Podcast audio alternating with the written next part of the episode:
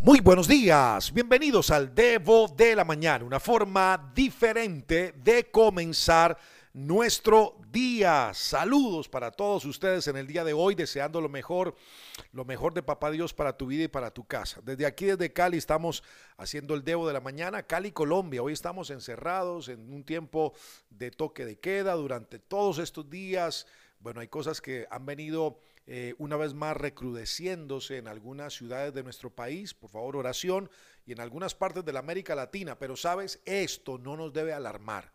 Creo que el año 2020 fue un tiempo de entrenamiento, de ser preparados para lo máximo, así que hoy Hoy por hoy, frente a este escenario que nos toca vivir, tenemos la capacidad, tenemos la sagacidad, tenemos la unción y el poder en Dios para avanzar en medio de las situaciones más adversas.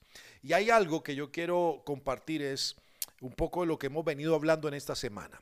Un texto que hemos remarcado una y otra vez en el video o en el en vivo del jueves en la noche en Instagram. En esta semana lo hablamos. Primer libro de Samuel, capítulo 1, versículo 1 al 20, hablando de Ana. Dios le cambió por una palabra la vida a Ana. Y sabes, esa palabra que Dios le dio a Ana trajo un milagro sobre la vida de ella que cambió toda su existencia. Cambió años de dolor, de incertidumbre, de tristeza, años enteros fueron cambiados por una palabra de Dios. Y si hay algo que tengo claro en mi vida en este tiempo, es que este año 2021 es un tiempo y es un año de cambios, no de los típicos cambios de los cuales hablamos cada comienzo de año, resoluciones que una universidad en los Estados Unidos determinó que son estas resoluciones los que en los primeros 14 días del primer mes del año terminan lanzándose por tierra, no se logran, no se concretan, pero tú y yo vamos a lograr generar cambios reales, permanentes, constantes, de adentro hacia afuera. Y yo quiero hoy darte una vez más, como todos estos días, pautas, claves, principios, tips importantes frente a lo que tiene que ser tu vida y este año 2021. Entiéndase que este es un año de cambios Entiéndase que los cambios son inevitables para tu vida. Entiéndase también que hay cosas, hay cosas que solo se van a resolver en la presencia de Dios. Es allí con Dios, como Ana, es allí con Dios que van a ser resueltas situaciones que tienen estas características, imposibles, improbables y sin salida. Recuerde que en este año en Dios lo imposible es posible, lo improbable es probable. Y lo que no tiene salida, señoras y señores, prepárense porque fuentes de salida vendrán para nosotros. Ahora, preste mucha atención, papel y lápiz, pero sobre todo el corazón. Algunas conclusiones de esta semana del Debo de la Mañana. Es que el cambio tiene un poder para hacernos avanzar en el propósito de Dios. Si tú tienes una convicción frente al propósito, los cambios harán que avancemos en cuanto al propósito también tienes que entender que Dios no cambia en sus atributos, Dios es Dios, pero sí cambia en la manera como manifiesta sus atributos a la gente. Entiéndase también que no solo es cambio por error, tenemos que aprender a llamar cambios de otra manera, porque durante años tal vez has llamado cambios, has ajustado tu vida, has resuelto cambiar por causa de errores fatídicos, de pasos errados que has dado en la vida, desaciertos, pecados, etcétera, etcétera. Pero este es un tiempo y este es un año donde no vamos a cambiar simplemente por error, cambiamos por madurez y crecimiento. Tanta situación de la vida nos ha hecho crecer, nos ha hecho madurar y en esa madurez y en ese crecimiento comenzamos a llamar cambios. ¿Sabes también algo importante para tener en mente y en corazón? Es que el cambio tiene un reloj. Y frente a este hecho de entender que el cambio tiene un reloj, tengo que hacerme algunas preguntas. La primera, ¿necesito un cambio? La segunda, ¿cuál es el cambio que yo necesito hacer? Y la tercera, ¿con qué urgencia necesito el cambio? Sería bueno que en este fin de semana te hicieras estas preguntas. ¿Qué cambio necesito? Papel y lápiz para esto. Dos, cuál es el cambio que yo necesito hacer, porque no solo basta con saber que necesito cambiar, es que tengo que entender en qué áreas y qué puntos en la vida voy a cambiar. Y tres, necesitamos establecer con urgencia los cambios. ¿Por qué? Porque los cambios necesitan agenda, los cambios necesitan reloj, y los cambios necesitan fecha. No solamente es, este año voy a cambiar, por favor, hay que darle agenda, reloj y fecha a los cambios. Ahora, ¿qué más? Tenemos que volvernos profesionales en lo que hacemos y eso tiene que ver con cambios.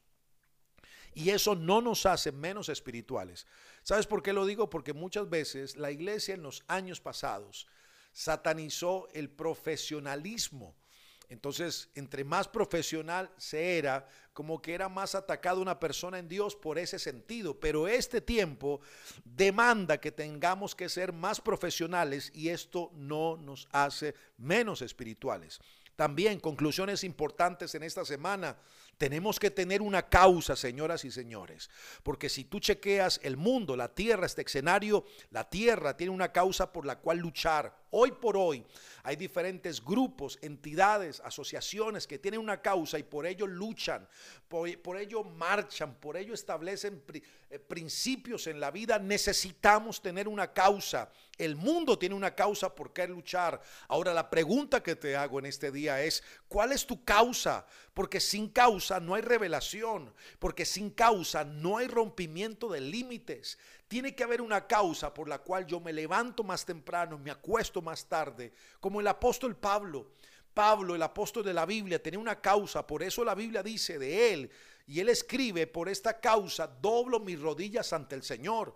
Así que Pablo, por causa de, doblaba sus rodillas, por causa de, oraba a Dios, por causa de, siempre estaba en función de un grupo de gente que eran los gentiles. La causa de Pablo es poder llevar el Evangelio a los gentiles y por esta razón, por esta causa, doblaba sus rodillas ante el Señor. La gran pregunta para ti hoy es, ¿cuál es tu causa? ¿Cuál es tu causa? ¿Sabes? Creo que es el tiempo para entender que tu dolor es tu desgracia o tu dolor es una razón o una causa para sobreponerte y transformar y trastornar el mundo. Tú puedes convertir tu peor momento, tu mayor dolor en tu mayor desgracia o puedes convertir tu peor momento, tu mayor dolor en una, en una herramienta para sanar, para restaurar, para levantar la vida de otros porque convertiste tu dolor en una causa, le diste a tus lágrimas una causa en la vida para redimir a una generación.